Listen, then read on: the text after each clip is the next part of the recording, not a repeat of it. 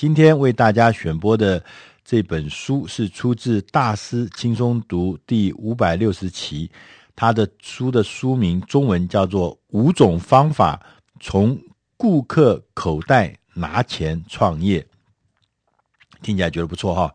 这个创业要钱嘛，他说怎么告诉你一个方法，呃，从顾客的口袋里面拿钱嘛，不要自己出钱就可以创业。这本书的作者叫约翰。穆林斯，呃，穆林斯先生呢是伦敦商学院的老师教授，他教的是管理实务、行销跟企业家学这个这这三门课程。他曾经也做过一个成功的企业家，他曾经创办两家公司，其中有一家公司还是上市的公司。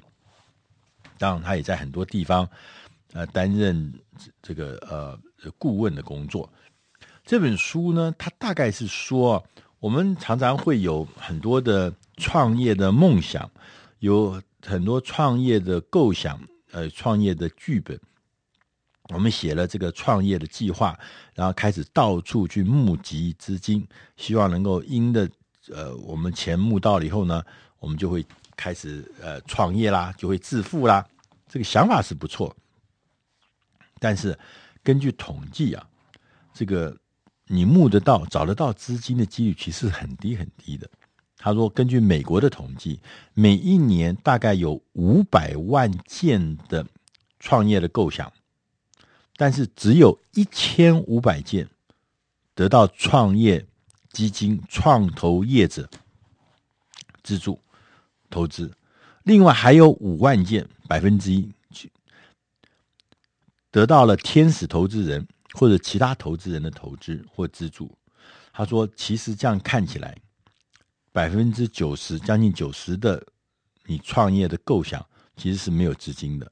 也换过头来讲说，创业基这个基金这件事情啊，怎么去募集啊，是很难的苦差事。”他说：“我们有没有可能，我们完全不要去理会那些什么创投基金啊，创投资？”资金啊，让我们的客户、未来的客户资助你开创新事业。如果这样子是真的话，那多棒啊！这本书的作者约翰·穆林斯先生，他要告诉我们，他有五种经营模式可以给你做参考，让别人来出钱，你来创业。那第一种方法叫做中介。诶，这好像我们蛮熟悉的。他说，中介就是创造了一种方法来撮合买家跟卖家，然后促成了订单或促成了交易。他说，你根本不要取得这个货物的所有权，当取得货所有权就要交钱了，就要准备资金了。他说不用，他你就在中间这个撮合，然后呢，这个开始这种样的中介的模式呢，开始的时候资金用的很少。如果你能够正确的操作的话，它可以成长。让你的事业变成一个很大的规模。当你发现找出一个供应不足的资源的时候，这个时候就是中介啊，资讯不对称的时候，资源不对称的时候，这是中介可以进来的时候，中介的模式可以进来的时候。他说，还有一个就是不同的买家，他们所提供的商品或者是提供的这个服务是有明显的差异。而且这个差异呢，不是属于日常用品的，因为日常用品的时候卖卫生纸，如果有差异，那就很容易就比较了。呃，不要中介。大家说，就是因为不是日常用品的，譬如说我们去旅行，上面 Airbnb 就是一个专门中介那个你们家的空房间中介租给人家的叫 Airbnb，还有一个是 Expedia，那个是专门在上面买机票的。虽然都是做旅行的服务，可是他们两个不一样。服务有差异，这个时候呢，中介就有有这个功能的，所以对于 B to B、B to C 都是很适用的。第二个模式叫事先付款的模式，就是企业在产品或者是服务还没有运送到交货或者运送到客户手上之前，要求顾客要支付一个定金，甚至支付全额的。那客户的预付款呢，就可以来提供企业的资金运作的资金。那大家如果记得的话，我们以前我们买 PC 个人电脑的时候，戴尔戴尔电脑是很有名的。戴尔电脑这个老板麦克戴尔先生，他就从他的德州大学的宿舍里面啊组装电脑，然后呢用事先付款的方式，最后发展成一个世界级的特大号的一个跨国企业。因为戴尔是依照订单生产的。啊，每一个人你要去买戴尔电脑，你可以选你自己的 CPU 有多大，你的记忆体有多大，你的呃规模怎么大，甚至还可以挑颜色是什么样子。因为是按照每个人他有选择，所以组成的一个看起来有一点像是叫做呃定制的，特别定制的。所以说他可以要求说你要先付钱，我才定制给你啊。对不对？万万你你下了规格定制以后你不要了，那我怎么产了吗？就好像你你去定制一个西服一样，按照你的身形、大小、尺寸做好了一个衣服，你要什么？不能说我做好才给钱，没有，你事先就要给钱。不但要给钱，很多的很多的西服是事先还要给全额的钱，因为这个衣服别人不能用啊，对，所以你就必须要事先付款。所以我们在我们的行业，我们在很多的地方里面，其实。事先付款这件事情是很自然的。刚刚我们讲的戴尔电脑，你觉得好自然？你觉得买一个定制的西服，你去找一个定制西服的的师傅帮你定做西服，为你量身定做，所以你要事先付款，你也觉得这个是应该是没问题的。那第三种的模式叫做订阅。这订阅呢，我自己做媒体的，我就当场我就想到了，他说好像订杂志，订阅杂志。他说，就是一个标准的订阅。他说，订阅的经营模式是被出版业是广泛的使用。他要求客户支付一个持续性的费用。那如果你在一段非常长、比较长的时机内重复的供应某种商品，这就是一个理想的方式。我们订杂志，事实上那个杂志你就订了一年，你已经先付了一年的钱，但是你看到东西没有？没有，因为它会未来。可能周刊的话，一个礼拜寄一本给你；月刊的话，一个月寄一本给你。所以你还没有看到东西，你也没有看到的内容，你也没有消费的内容。但是你因为订阅，所以你要先出一笔钱。所以很多的杂志社呢，就是因为有订户，所以它就现金的流呢会相对的是比较呃充沛，因为它这个是事先就付了一笔钱。那因为这些付给你的钱就。对企业来讲，它就可以变成现金流比较好，当然也就可以变成它的营运的重要的资金。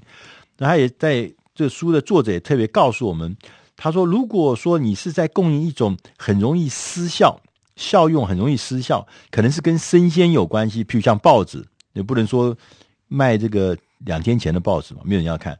譬如说，呃，生菜水果。呃，蔬菜水果，你也不能说弄一个已经枯萎的水果或一个腐烂水果给你。凡是这种很容易失效的，而且预期呢会消耗掉的这些商品呢，都是非常适合来做订阅。所以他也特别告诉我们说，也许你可以去想想看，呃，谁家生小孩，他应该要定期的使用抛弃式的尿布。所以那个尿布呢，你就可以跟他来订阅。我每个礼拜每一。一个礼拜送多少片尿片到你家？我记得王永庆先生不是就是用订阅的概念来做米店的时候，定期的送那些米到你们家去，然后他就不断不断的这个重复的购买，重复的收钱。啊，第四个呢是叫限量，限量就是限时抢购了。我记得啊，这个很多的百货公司，很多的精品服饰最喜欢玩这一套限量。限量，限量一千个，限量一两千个，限量一百个，哇！本来也没什么了不起，但当一听说限量的时候，很多的女性同胞就听到了以后就会失去了理智，就像想说，因为限量啊，所以赶快抢购，因为限量要付多一点钱，那当然理所当然。对，我还记得那个，我看到呃一个广告就讲他那个手表。好贵好贵的手表，但他说我今年出一个纪念的限量的手表，价钱马上就上涨，然后呢，销售速度马上就变快。所以限量这事情呢，因为它有一个稀有性，限量，所以可以事先的向客户收取现金，因为大家很喜欢。对，那我不知道大家知不知道，就是说我那天看到一个报道上写说，呃，女生买的皮包，呃，叫。呃爱马仕 Hermes 的这家公司，他们的皮包很多，绝大部分都是限量，那也绝大部分都是要先付现金，你把钱先付了，可能过半年之后货才会到。所以你说，呃，限量这件事情确实是有可能会让人疯狂，让人愿意事先就付钱。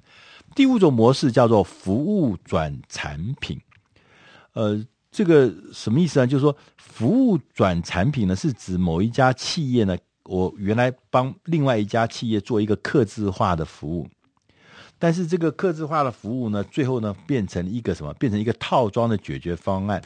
譬如说，我记得大家最熟悉的就是微软公司。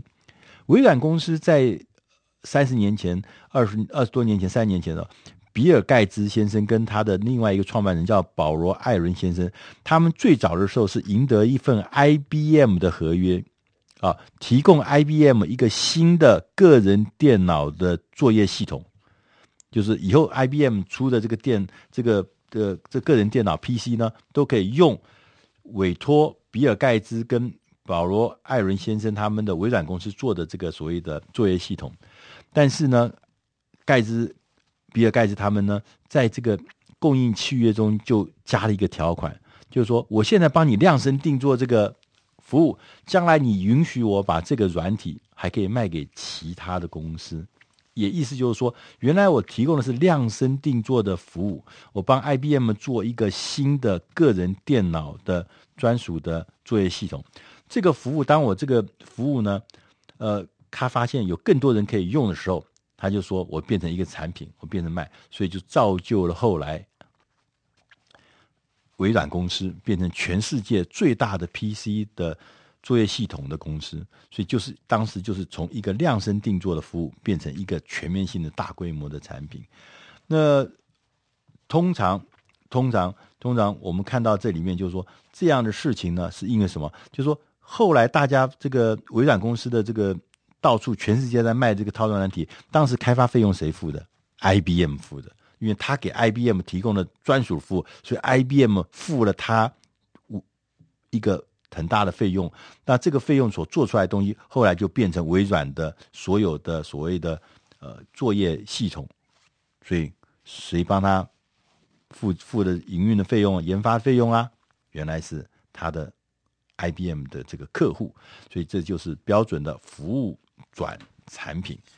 那在最后呢，他说：“呃，我们必须要在让成功的让客户变成你的出资人，让你让他出资能够呃养你的话，你必须先要厘清几个事情。第一个事情，你要厘清在经营模式上面。”你要想，我现在应该做什么？我要如何开始？同时要问，为什么要现在做？他说：“我为什么？我现在应该要做什么？”他说：“作者告诉我们说，你要研究刚刚讲的这五种客户出资的经营模式，哪一种是最适合你的？中介吗？还是事先付款吗？”还是订阅吗？还是限量限时吗？还是这个服务转产品吗？同时，他要问，我们要问自己：我们要什么时候开始？我该如何开始？我为什么要现在就做？那他说：为什么要现在做？是因为在这个世界上，可能某一个地方或某一群人躲在那边，你也不知道，他们正在为类似的构想而正在努力的。但是如果了。如果你的竞争者，他们正在忙着追逐那些投资人，为了募集资金而头昏脑胀的时候，而忘了专注客户，这场赛局，如果你是倒过来，你是专注客户而没有去去抢钱去募资的话，这场赛局你应该会有比较高的胜算。那当然，他说，其实你要你要如何开始的时候，他讲。这作者讲说，你必须要找到一个或者一群一些所谓的有专业知识的人，可以帮助你支持你找到客户的一个一个培育者或者一个加速者。你要在你同时，你应该要找到一些适当的投资的天使，同时你也要参加一些创业的活动，周末创业的活动，让你的让你的商品，让你的构想，让你的服务能够得到很多很多的人听到、想到，甚至会将来会投资你。同时说，你尽可能的，如果你是公司内部员工，你应该要用公司内部的提供的一些资助计划来创造内部创业的可能，因为因为所有的呃创业。在资金的过程中是非常难的。如果说你因为资金的不足，或是因为资金的寻找困难，而让你的这么好的理想创意而夭折的话，那是多么可惜的。以上这本书是出自《大师轻松读》第五百六十期，五种方法从顾客的口袋拿钱创业，希望你能喜欢。如果你要更多的资料，请你上网络去搜寻《大师轻松读》五种方法。从顾客口袋拿钱创业，你会得到更多的知识。谢谢。